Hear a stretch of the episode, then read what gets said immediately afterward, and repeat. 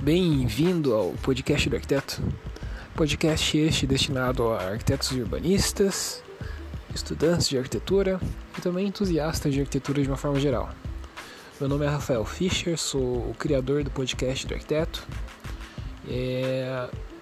E você pode entrar em contato comigo e acessar, saber mais sobre o podcast do arquiteto. Nossa, me enrolei aqui nessa entrada, né? É que eu esqueci a ordem cronológica daquilo que eu sempre falo, mas enfim. Retornando aqui.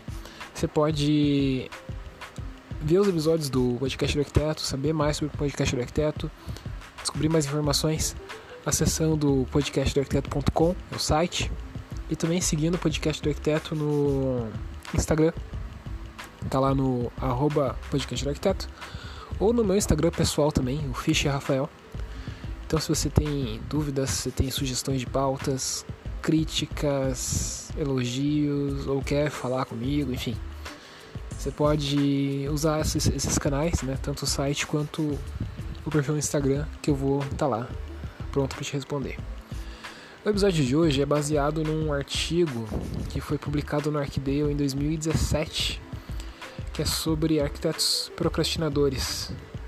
Ou melhor dizendo, acho que daria para colocar como título, acho que vai ser o título inclusive desse episódio, é como vencer a procrastinação. É, acho que vai fazer uma coisa do tipo assim. Então, como, como o arquiteto pode fazer para vencer essa tendência natural que a gente tem de procrastinar? Então, vou, vou expor os, os 10, as 10 dicas que o artigo continha e fazer um comentário breve sobre cada uma delas. Então, fique ligado.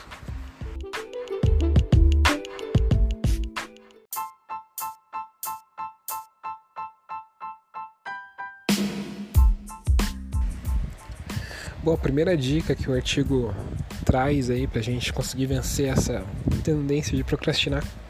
Ah, inclusive, só um, um comentário isolado aqui. Eu tava procrastinando para gravar esse episódio. Enfim.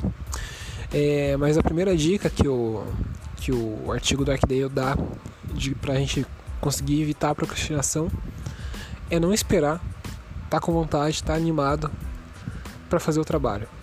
Isso é uma coisa assim que parece lógica, né? Parece óbvio, mas volte e meia a gente dá desculpa mental mesmo de não começar a fazer um trabalho porque a gente não se sente inspirado, porque a gente não se sente no melhor mood, na melhor condição psicológica para fazer o trabalho. E na prática isso aí não deveria ser um obstáculo, porque os prazos eles não vão respeitar a nossa vontade, o nosso ânimo. A gente tem que fazer de qualquer jeito. E sem contar que quando a gente começa a fazer, eventualmente o ânimo pode aparecer. Então, uma dica é começar a fazer as coisas, né? Fazer alguma coisa. Se, se você está com bloqueio, está enrolando, está procrastinando, senta na cadeira e começa a fazer. Começa a fazer porque pelo menos vai, ser, vai ter a sensação de que você está produzindo algo, que o trabalho está andando de alguma forma.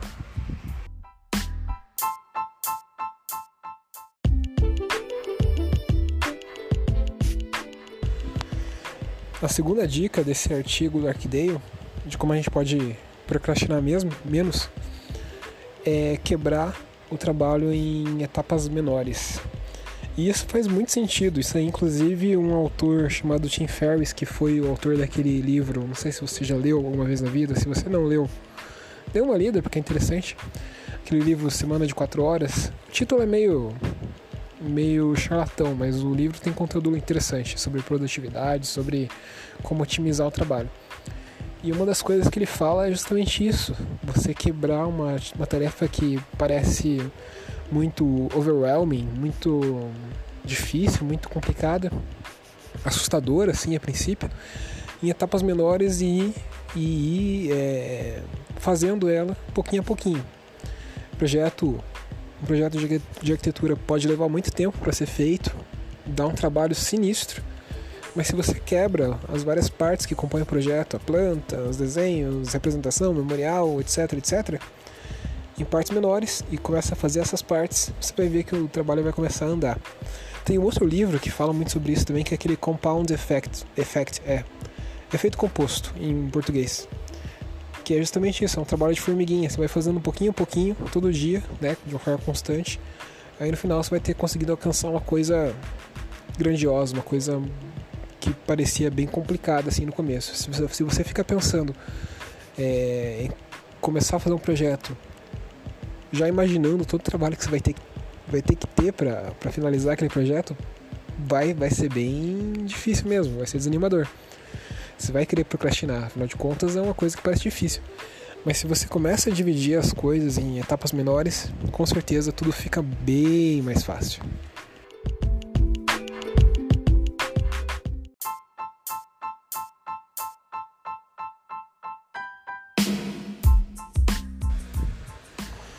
A terceira dica do artigo de como a gente pode fazer para procrastinar menos é definir prazos. Então você você separou lá as tarefas do, do teu trabalho, do teu projeto, que você tem que entregar em etapas menores, mais fáceis. É bom colocar um prazo para cada uma dessas etapas. Para você não se atrasar, para você não ter surpresas negativas, para você não, enfim, não se enrolar tudo, chegar na véspera e não conseguir entregar uma coisa decente. Então, ter prazo é uma coisa boa no fim das contas.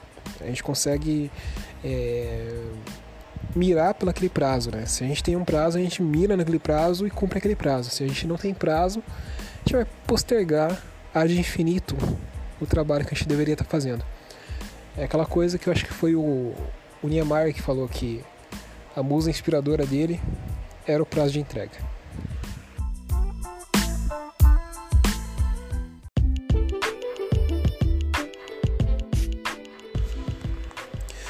Quarta dica está muito ligada com essa questão dos prazos, que é basicamente planejar o calendário. Né? Então você pegar, observar na sua semana, no seu mês, no que vai vir aí na tua frente, quais são os dias livres, quais são as horas livres, quanto de tempo você tem, em qual período você vai estar disponível e alocar períodos de trabalho nesses momentos, nessas horas que você percebeu que você consegue trabalhar.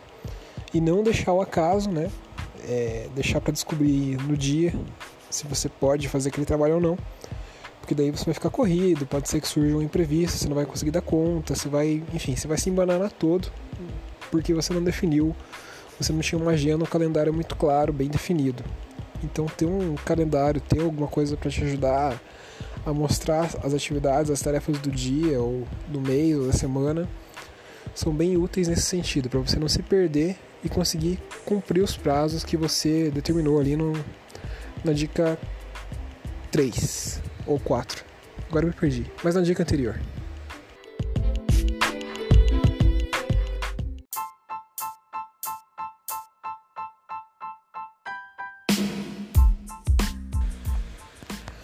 A dica 5 é não conectar o WhatsApp no computador. Que eu acho que é uma coisa meio óbvia, né? O WhatsApp é muito tentador. Toda hora tem algum grupo, alguma coisa, algum crush, algum amigo, algum. Enfim, alguém mandando mensagem. Então toda hora tem uma novidade, toda hora você recebe notificações. E se você tem isso muito fácil, muito acessível na tua mão, no caso no teu computador, com certeza vai ser muito difícil você resistir à tentação de dar uma olhadinha no que está acontecendo, quais são as novidades. E isso acho que vale não só para o WhatsApp, mas vale para outras redes sociais que também têm esse mesmo efeito. Instagram, Facebook, que hoje em dia está meio decaído, mas enfim, ainda é um bom, uma boa fonte de distração. E o pior é que quando você entra no Facebook começa a, a entrar na, na distração que o Facebook propõe, meu Deus do céu, difícil sair. Então, evitar, é tornar mais difícil o acesso, basicamente, desse tipo de ferramenta que tem o poder de distrair a gente, é projetada para distrair a gente. Eles têm pesquisadores muito inteligentes por trás, fazendo plataformas que vão distrair a gente. Então não tem como lutar contra isso. O negócio é se afastar, o negócio é evitar então, e dificultar o acesso. Então se você não tiver isso instalado no computador, por exemplo, é, vai ser menos provável que você se distraia com WhatsApp, com Facebook, redes sociais ou coisas do tipo.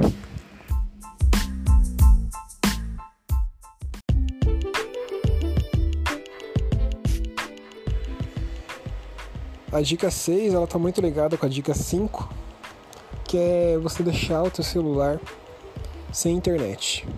Então você pega, desliga o 3G, desliga o Wi-Fi, justamente para não ter acesso as redes sociais, as notificações das redes sociais, notificações de WhatsApp, de Facebook, Instagram, que como eu falei na dica anterior, são extremamente é, distrativas, existe distrativo, elas têm o um poder enorme de distrair a gente. Então, evitar é, correr o risco de ser distraído por esse tipo de aplicativo, deixando o celular é, sem o 3G, sem o Wi-Fi. Porque se for, se alguém tiver atrás de você e for um motivo muito importante, essa pessoa inevitavelmente ela vai acabar ligando. E para ela ligar para você, você não precisa estar com 3G. Então é uma boa dica. Outra dica que você poderia aplicar também de repente é deixar o celular longe do, do computador. Enfim, tornar mais difícil o acesso ao celular, né? Também é uma coisa que pode funcionar.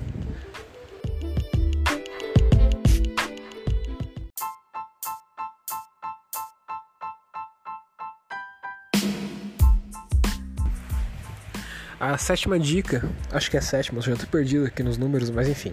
A próxima dica é focar no que é importante e não no que é urgente.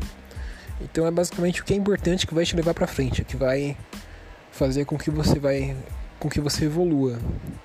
Se você fica todo dia resolvendo problemas que são urgentes, entre aspas, que aparecem ali na, na hora que você está trabalhando, você vai deixar coisas importantes de lado, coisas que vão te dar benefícios absurdos ao longo prazo para ficar pagando esses fogos aí que normalmente nem é uma coisa que você definiu, é uma coisa que outras pessoas definiram e você tem que resolver. É um problema de outras pessoas ou uma situação, enfim, que não tem nada a ver com o teu trabalho mesmo, mas que você tem que resolver. Obviamente isso tira o teu foco, isso evita que você faça o que é importante de fato. E basicamente a tua rotina, o teu dia a dia passa a ser ditado por essas emergências que enfim, não são importantes no fim das contas, não vão não, você resolver esses problemas urgentes não vai fazer de você, não vai interferir na tua vida daqui a um ano. Agora você resolver as coisas importantes, aquilo vai te dar um benefício, vai te trazer benefícios palpáveis, tangíveis para daqui a um ano, 10 anos, 100 anos. 100 anos não, porque a gente não vai estar tá vivo. Mas 50 anos. Então, focar no importante e não necessariamente no urgente.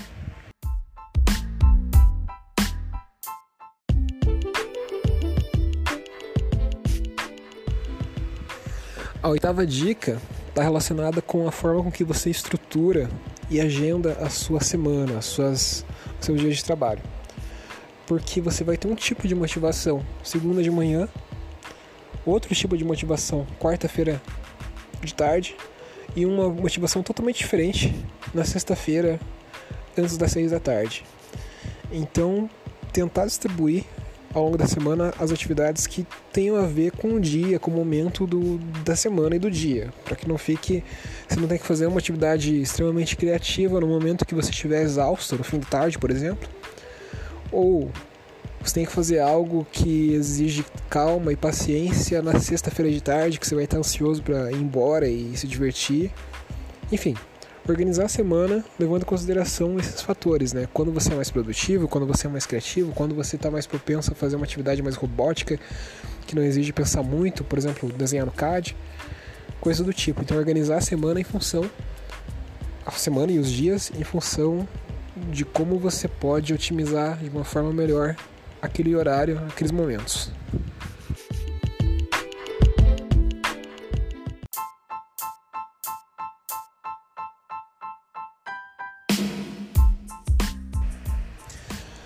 A nona dica tem a ver com enfrentar o medo de falhar.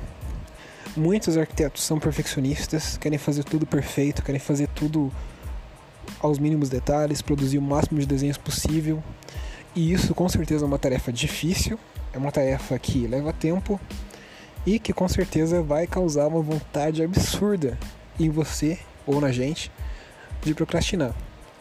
Então, às vezes a perfeição tem que ser, o perfeccionismo tem que ser deixado de lado você tem que estar tá disposto a falhar, a fazer uma coisa de repente não tão perfeita quanto você idealizou, para conseguir cumprir os prazos e para conseguir vencer essa síndrome da folha branca e parar de procrastinar e começar a trabalhar e desenvolver as coisas e assim cumprir os prazos e entregar alguma coisa. Depois você arruma, depois você tem as outras, outras iterações, outras etapas do projeto que você pode melhorar aquilo que está pensando. Então, feito é melhor do que perfeito assim, é, essa frase ela pode ser verdade, ela tem um fundo de verdade bem forte.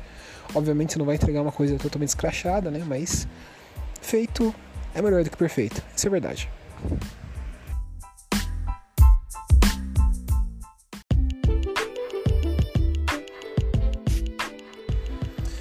E a décima dica, que eu acho que está muito ligado com a primeira dica, inclusive, acho que é até um pouco repetitivo, mas enfim, tá no artigo aqui, eu estou só comentando o que eles escreveram, né? Fazendo uma reflexão sobre isso. É, é que a concentração ela vai chegar quando você estiver trabalhando. Então, se você acha que você não está concentrado, que você não está rendendo bem, que você não está no momento bom para projetar, para trabalhar, comece a trabalhar aqui. Você, uma hora você vai entrar no flow, vai entrar no, no ritmo ali e o teu cérebro vai começar a clicar, você vai começar a desenvolver, você vai começar a produzir, você vai ver que vai ficar tudo mais fácil depois de um certo período. Acho que o mais difícil é vencer essa essa resistência inicial, é sair da inércia. É a mesma coisa que, por exemplo, um, um navio. Para você começar a mover um navio, você tem um esforço mecânico absurdo dos motores. Mas depois que o navio está andando, é difícil parar ele, porque ele tem a inércia, né? Um corpo que está parado tende a ficar parado e alguma coisa que está em movimento tende a ficar em movimento. Então, se você começa a trabalhar, você vai ter essa tendência de, começar, de continuar trabalhando. Basicamente é isso.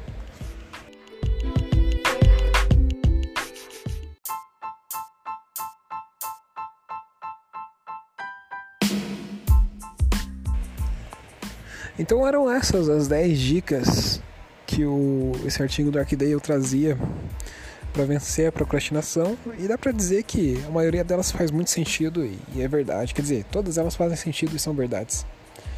Eu vou deixar o link na, na descrição desse episódio, aí você pode ler com seus próprios olhos, com mais calma, tudo que está escrito. Em cada um dos itens tem mais informações, eu omiti várias informações, porque senão o podcast vai ficar muito extenso, mas você pode ler com mais calma o artigo completo, vou colocar o link na descrição.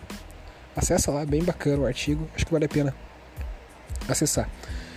Então é isso, me despeço de você, a gente se vê no próximo podcast do arquiteto. Um abraço, falou.